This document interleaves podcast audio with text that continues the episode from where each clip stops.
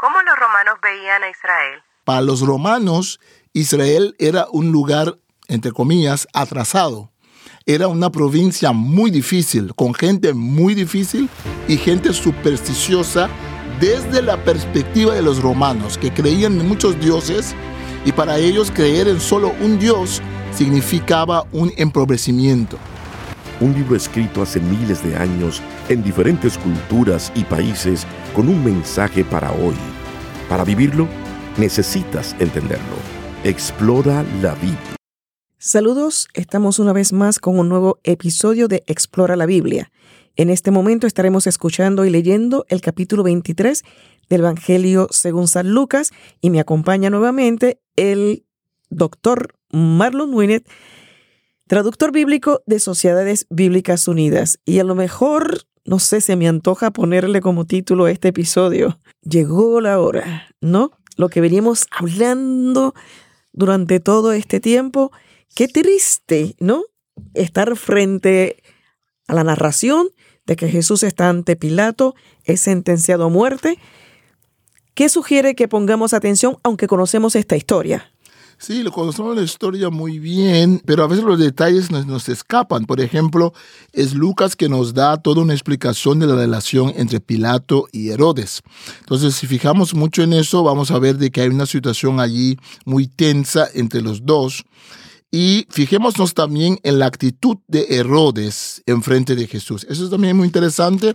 Y claro, eh, tenemos en la crucifixión de Jesús, tenemos a ese, llamamos tradicionalmente el buen ladrón, pero ya vamos a explicar de que no eran ladrones, que pide a Jesús estar con él. Y muy interesante lo que pide el hombre. El hombre tenía mucha fe, porque está con Jesús en la cruz. Uh -huh. Y aún así le hace una petición a Jesús. Con esta introducción escuchemos el capítulo 23 del Evangelio según San Lucas.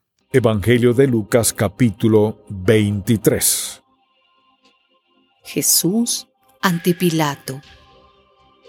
Entonces todos ellos se levantaron y llevaron a Jesús ante Pilato. Allí comenzaron a acusarlo. Decían, Hemos encontrado que éste subvierte a la nación, que prohíbe pagar tributo al César y que dice que él mismo es el Cristo, es decir, un rey. Pilato le preguntó, ¿Eres tú el rey de los judíos? Jesús le respondió, ¿tú lo dices? Pilato dijo entonces a los principales sacerdotes y a la gente, yo no encuentro delito alguno en este hombre. Pero ellos seguían insistiendo, este alborota al pueblo con lo que enseña por toda Judea, desde Galilea hasta este lugar. Jesús ante Herodes. Cuando Pilato escuchó esto, preguntó si él era Galileo. Y al saber que era de la jurisdicción de Herodes, se lo envió a éste, que en aquellos días también estaba en Jerusalén. Herodes se alegró mucho al ver a Jesús, pues hacía tiempo que deseaba verlo ya que había oído hablar mucho acerca de él y esperaba verlo hacer alguna señal. Pero aunque Herodes le hacía muchas preguntas, Jesús no respondía nada. También estaban allí los principales sacerdotes y los escribas, los cuales lo acusaban con extremado apasionamiento. Entonces Herodes y sus soldados lo humillaron y se burlaron de él, y lo vistieron con una ropa muy lujosa, después de lo cual Herodes lo envió de vuelta a Pilato. Antes de ese día, Pilato y Herodes estaban enemistados entre sí, pero ese día se hicieron amigos. Jesús es sentenciado a muerte. Pilato convocó a los principales sacerdotes y a los gobernantes y al pueblo. Y les dijo, Ustedes me han presentado a este hombre como a un perturbador del pueblo, pero lo he interrogado delante de ustedes y no lo he hallado culpable de ninguno de los delitos de los que ustedes lo acusan. Se lo envié a Herodes y tampoco él lo ha hallado culpable. Por tanto, este hombre no ha hecho nada que merezca la muerte. voy a castigarlo y después de eso lo dejaré libre. Y en cada fiesta él tenía que poner en libertad a un preso. Pero toda la multitud gritaba al unísono, ¡Fuera con éste! ¡Déjanos libre a Barrabás! Barrabás había sido encarcelado por un levantamiento en la ciudad y también por homicidio.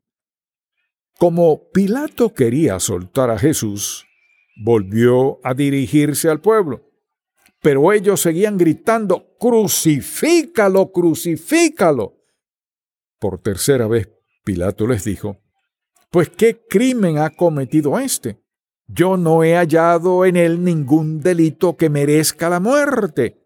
Voy a castigarlo y luego lo dejaré libre. Pero ellos seguían gritando e insistían en que Jesús fuera crucificado. Al final, prevalecieron las voces de ellos y de los principales sacerdotes.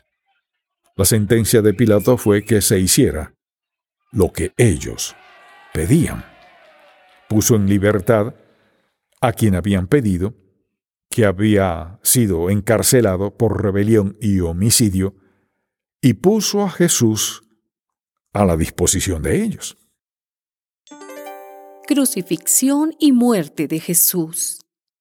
Cuando llevaban a Jesús, echaron mano de un tal Simón de Sirene que volvía del campo, y le pusieron la cruz encima para que la llevara detrás de Jesús.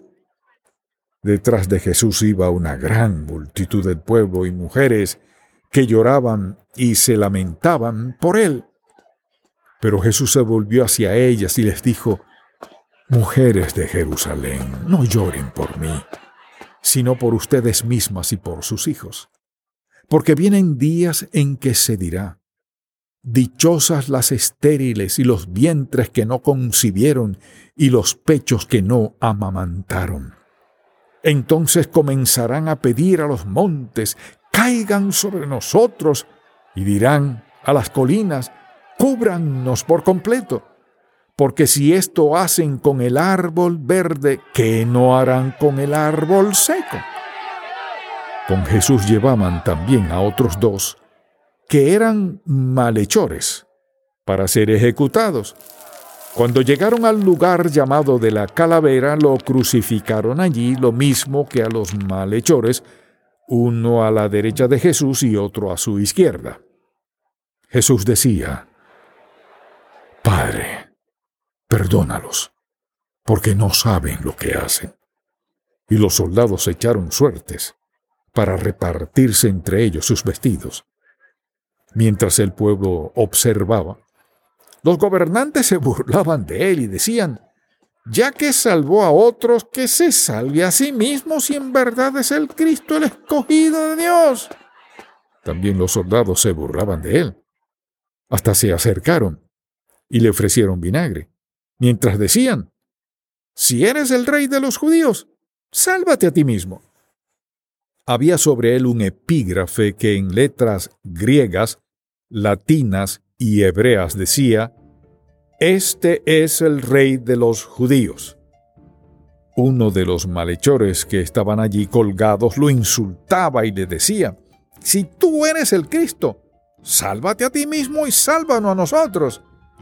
Pero el otro le respondió y le dijo, Ni siquiera ahora que sufres la misma condena temes a Dios.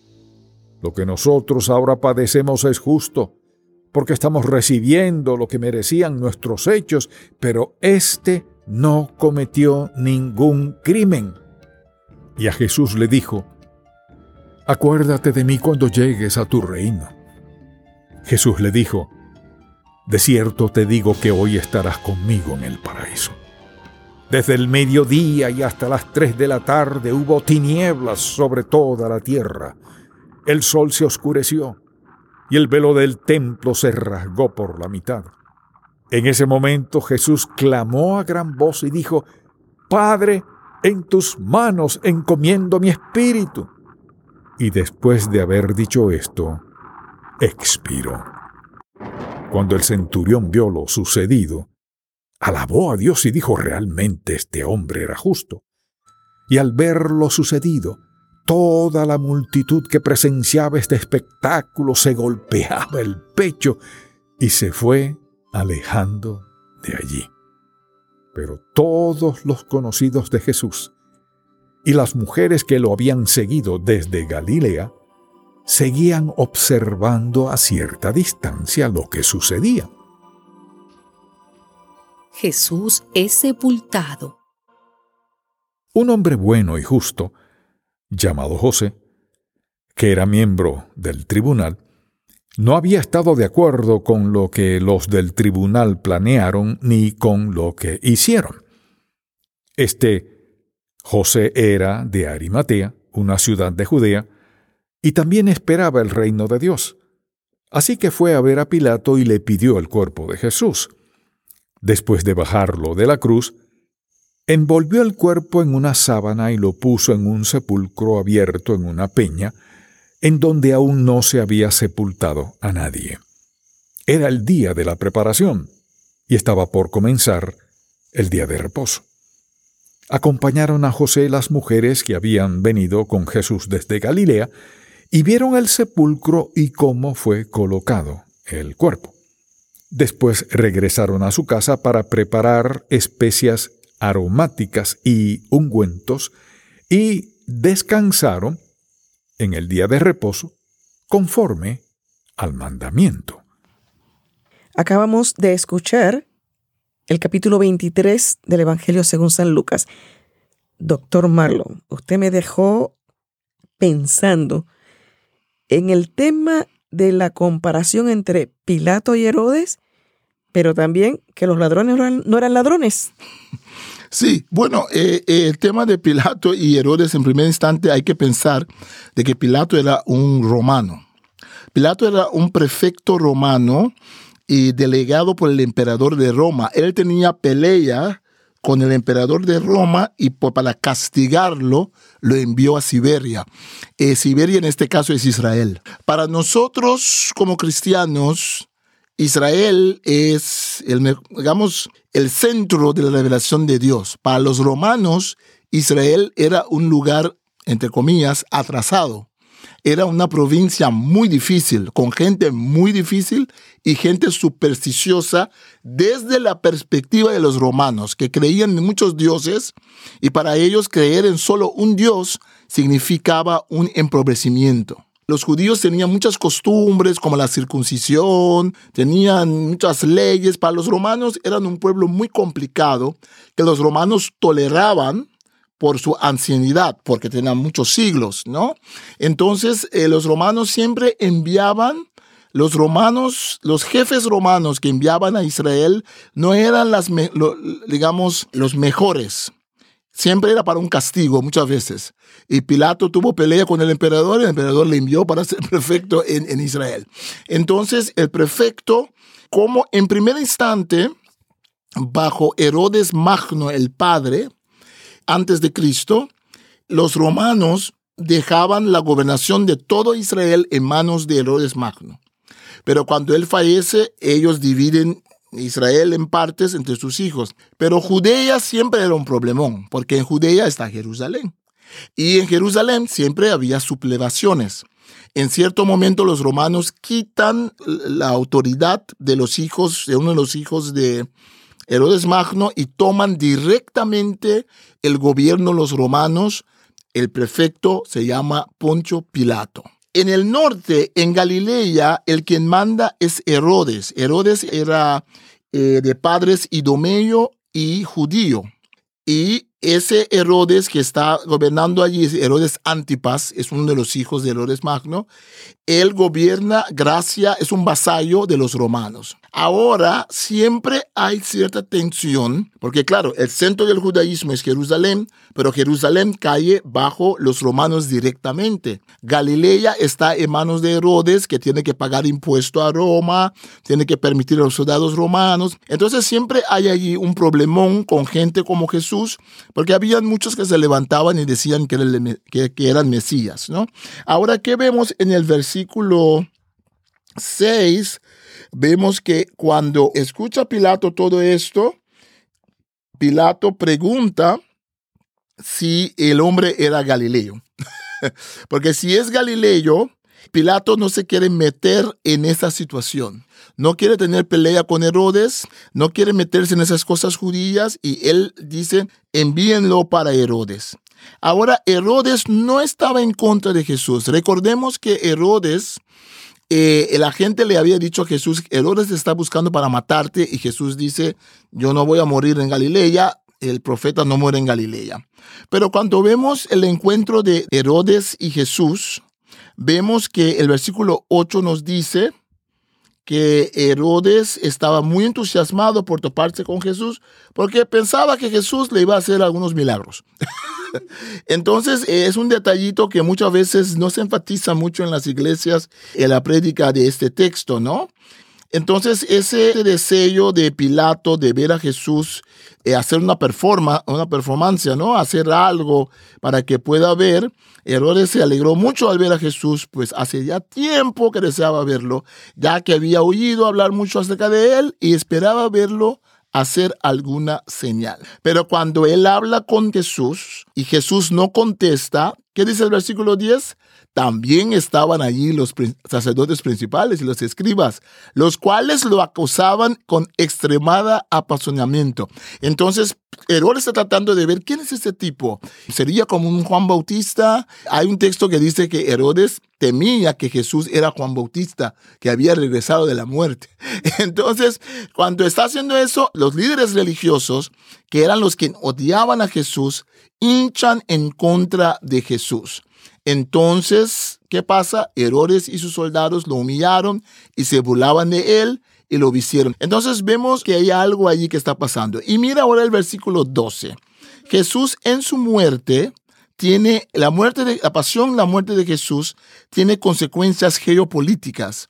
Los dos grandes de la política de Israel, Pilato, romano, directamente bajo el emperador de Roma, Herodes, vasallo, eran enemigos. Pero desde ese momento se hicieron amigos. Se hicieron amigos porque se necesitaban el uno del otro, porque la élite judía estaba hinchando en contra de Jesús. Y para protegerse entre sí a sí mismo, los dos se unen a decir, vamos a entregar a Jesús. Vemos que Pilato entrega a Jesús, aunque no está muy convencido de que, que Jesús es mala gente. Herodes hincha con los líderes para ser parte de ellos. Y así vemos como la muerte de Jesús tiene consecuencias también políticas, no solamente espirituales. ¿Cómo podemos resumir el resto del relato cuando Jesús es sentenciado a muerte y todo lo que viene por ahí hasta ser sepultado, digamos, en este capítulo? En este capítulo, lo que también vemos en este capítulo es cuando Jesús es sentenciado, hay algo muy interesante que pasa allí con lo que llamamos los dos ladrones. Eso nos indica qué es lo que pensaban de Jesús, o por lo menos en cuál casilla querían poner a Jesús. Los ladrones no eran ladrones, eran rebeldes, eran zelotes que se habían levantado en contra de Roma. Entonces, esos líderes revolucionarios, y Barabás era, era uno de ellos, Por eso Pilato pregunta, ¿quién quieren ustedes que libere? Entonces, desde esa perspectiva, donde muchos especialistas pensamos o piensan de que esos criminales no eran la palabra ladrón, en todo caso no es una buena traducción, eh, tendría que traducirse como criminal por lo menos y por lo menos indicar que se trata de crímenes políticos, crímenes en contra del imperio romano, si es así que eran revolucionarios, rebeldes en contra de los romanos. Entonces Jesús es crucificado con ellos porque Jesús, desde la perspectiva romana, para que puedan matar a Jesús. Hay un momento donde los líderes judíos dicen, nosotros no podemos matar a Jesús, no tenemos autoridad para matar a alguien.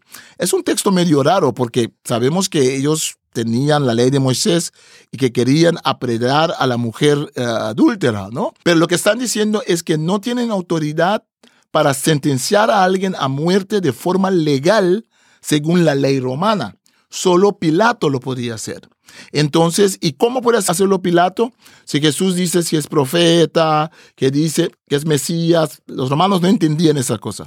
Pero si Jesús dice que es rey de los judíos, entonces Jesús es una amenaza al imperio, una amenaza a Herodes en todo caso y una amenaza también a Pilato y al emperador. Entonces es de esa forma que ellos ven a Jesús y interesante es que lo que llamamos el buen ladrón, uno de ellos le pide a Jesús que puede estar con Jesús en el paraíso. Ahora, ese texto ha dado por mucha discusión, ¿no? Porque el hombre le pregunta a Jesús, quiero estar contigo en el paraíso. El versículo 43, Jesús le dijo, de cierto te digo que hoy estarás conmigo en el paraíso. Entonces, si uno acepta esa lectura, que muchas traducciones tiene, Reina Valera de Contemporánea también lo tiene así, eso tendría que explicarse qué es lo que quiere decir Jesús. Recuerde que para el discurso profético, el tiempo es elástico.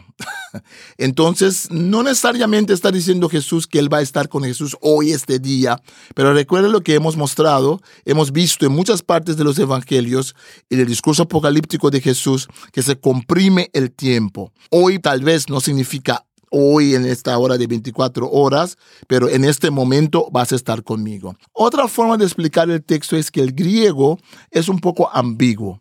Le está diciendo Jesús, de cierto te digo que hoy estarás conmigo. O estás diciendo Jesús, de cierto te digo hoy, estarás conmigo.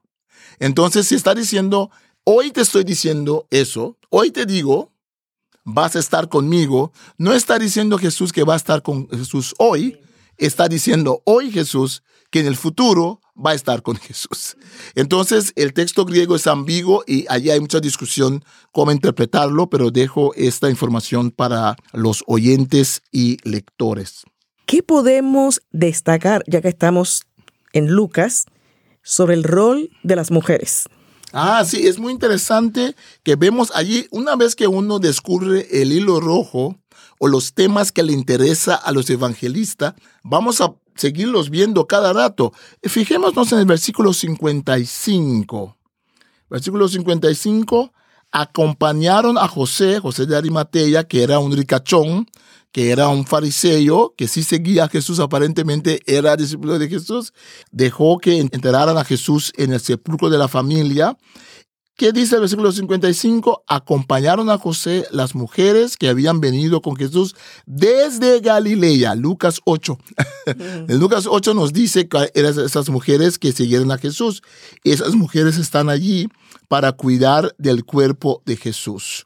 José de Arimatea era un ricachón, era, algunos dicen que era fariseo, y sabemos que es muy, muy interesante porque pienso que en Isaías dice que fue enterado entre los ricos, Jesús, eh, el Mesías, en Isaías. Es interesante porque solamente los ricos tenían ese tipo de sepulcro donde tenían que sellarlo con la piedra en forma de rueda.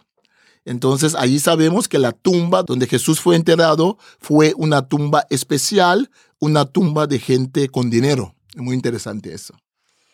Entonces, conociendo ya la narración de todo este episodio, podemos concluir que yo sí creo que sigue siendo vigente este clamor de Jesús, Padre, perdónalos, porque no saben lo que hacen. Hoy tenemos mucha evidencia. ¿Todavía tendremos excusa para decir que no sabemos lo que hacemos? Con esto cerramos el capítulo 23 del Evangelio según San Lucas, Reina Valera contemporánea, y estamos haciendo referencia también a la edición de estudio de esta versión. Les invito a que escuchen otros episodios visitando vivelabiblia.com, sección Escucha y seleccionando Explora la Biblia. También nos pueden escuchar buscando su plataforma de podcast preferido, seleccionando el título Explora la Biblia. Un libro escrito hace miles de años en diferentes culturas y países con un mensaje para hoy. Para vivirlo, necesitas entenderlo. Explora la Biblia. La primera Biblia de estudio en audio que te ayudará a profundizar más en la palabra de Dios. Expertos biblistas explican los aspectos históricos y culturales que facilitan la comprensión del texto. Explora la Biblia